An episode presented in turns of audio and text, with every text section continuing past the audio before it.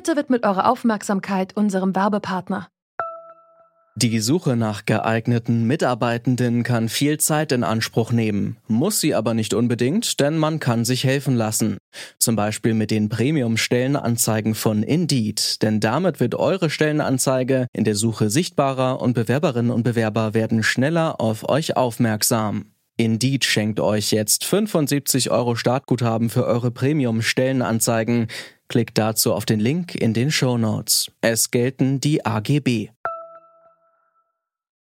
Wir wollten uns mit dem Premierminister und den zivilen Politikern zusammensetzen, um eine Vereinbarung zu finden. Doch letztere haben das abgelehnt. Sie wollten gar nicht erst mit uns diskutieren. Das sagt Abdel Fattah al-Burhan, hier zu hören in einer aktuellen Reportage bei Arte. Er ist Anführer der Putschisten, die am vergangenen Montag die Macht im Sudan an sich gerissen haben, nachdem in den letzten zwei Jahren eine Übergangsregierung aus Zivilistinnen und Zivilisten sowie Militärs die politische Führung hatte, sollte nächstes Jahr eine rein zivile Regierung gewählt werden. Nun ist die Lage anders, das Militär hat geputscht und die Macht übernommen. Auch wenn die Militärs nächstes Jahr wählen lassen wollen, scheint es äußerst unwahrscheinlich, dass die Macht allein bei den Bürgerinnen und Bürgern liegen wird. Wir fragen daher heute, wer profitiert vom Putsch im Sudan? Es ist Freitag, der 29. Oktober 2021 und ich bin Lars Feyen. Hi.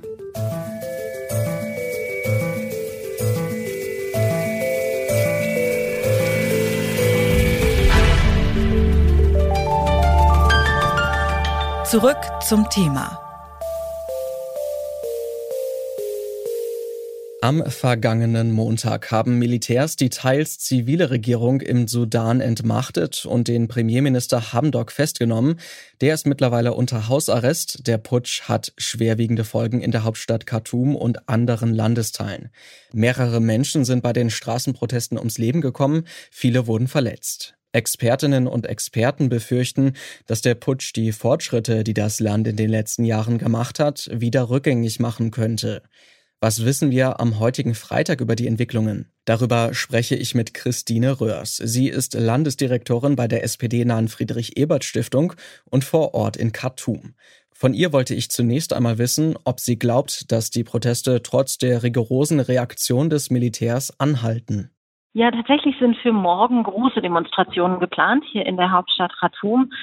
Die äh, Kommunikation untereinander unter den Protestierenden, äh, die Vorbereitungen werden absichtlich äh, behindert, dadurch, dass das Internet weiter abgeschaltet bleibt und die Telefonverbindungen auch nicht immer zuverlässig funktionieren, aber es gibt viele Menschen, die morgen auf die Straßen gehen wollen, um äh, ein Zeichen zu setzen und zu sagen, das ist nicht das, was wir wollen und das ist auch nicht das, was wir mit der Revolution von 2019 ähm, erkämpfen wollten.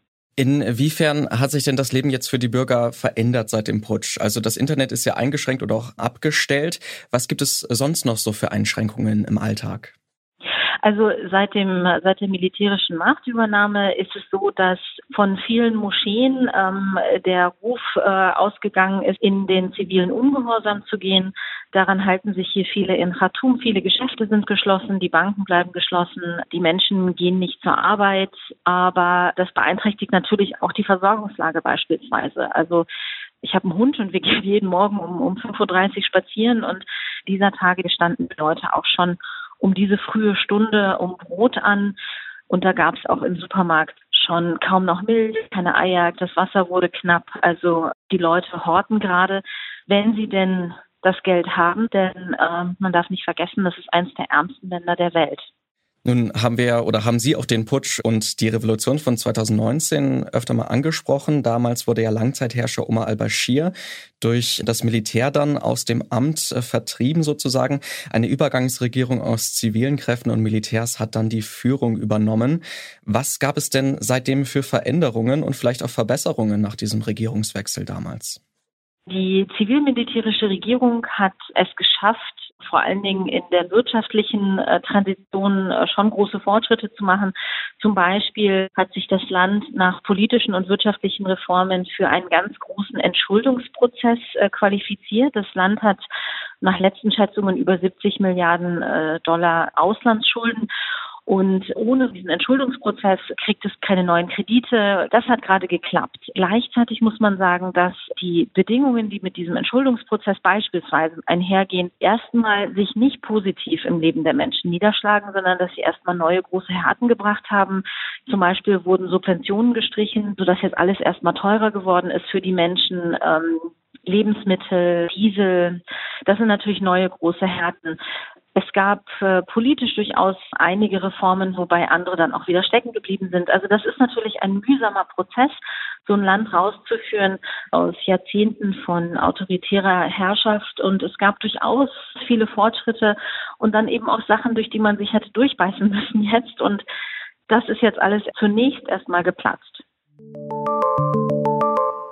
Trotz einiger Rückschläge waren die letzten zwei Jahre, vor allem auch perspektivisch, gute Jahre für die Bevölkerung des Sudans. Nun musste die Regierung weichen. Von Christine Röhrs wollte ich wissen, wer denn da eigentlich genau den Platz einnimmt und welche Ziele das Militär verfolgt. Ja, das ist eine gute Frage. Also es, es versteht eigentlich keiner so richtig, denn das ist sozusagen jetzt natürlich auch eine ganz mühsame Geschichte fürs Militär mit Ansage. Sie werden ganz schwer kritisiert aus dem Ausland. Ähm, sie haben die Zivilgesellschaft, die hier zwei Jahre lang für, für Demokratie und für Menschenrechte und für, für freie Wahlen gekämpft haben, schwer enttäuscht. Der Militärchef Burhan und die verbündeten Milizen können quasi nicht alleine regieren und das Land auch nicht alleine reformieren und das wissen sie auch.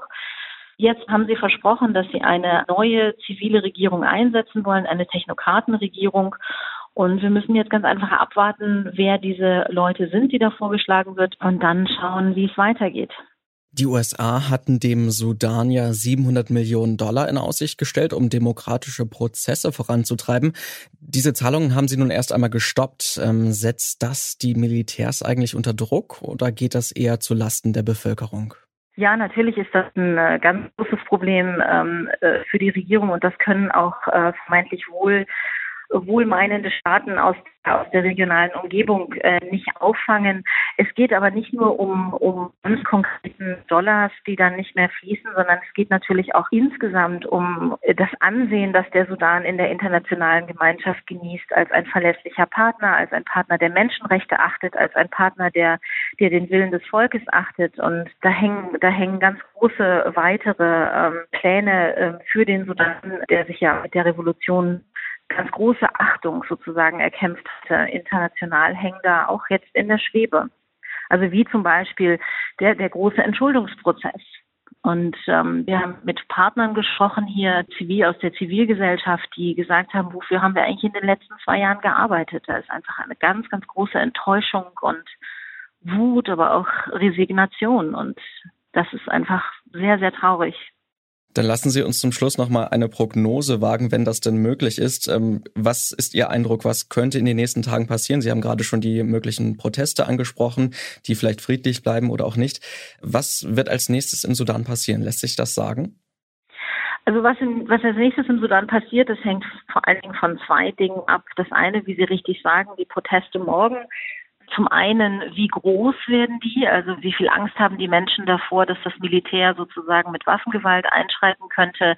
Und das Zweite ist, dass das Militär ja versprochen hat, eine neue zivile Regierung einzusetzen. Die erste Namen tauchen jetzt auf.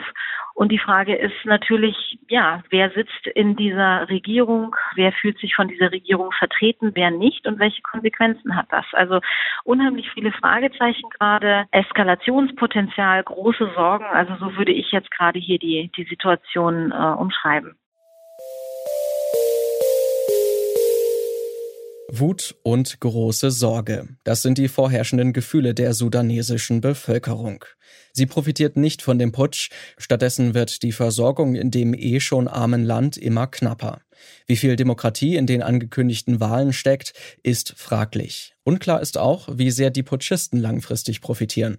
Fürs Erste haben sie ihre Macht gesichert, gleichzeitig stehen sie vor einer Menge Arbeit, die sie alleine nicht werden stemmen können. Trotzdem gehen Beobachterinnen und Beobachter davon aus, dass die Militärs langfristig als Gewinner aus den Ereignissen hervorgehen. Doch wie es genau weitergeht, ist zum jetzigen Zeitpunkt noch nicht abzusehen. Da werden vor allem die angekündigten Demonstrationen am Wochenende ein Richtungszeig sein. Dass die Militärs ihre Macht aber nicht freiwillig abgeben, hat ihr Umgang mit den bisherigen Protesten unterstrichen.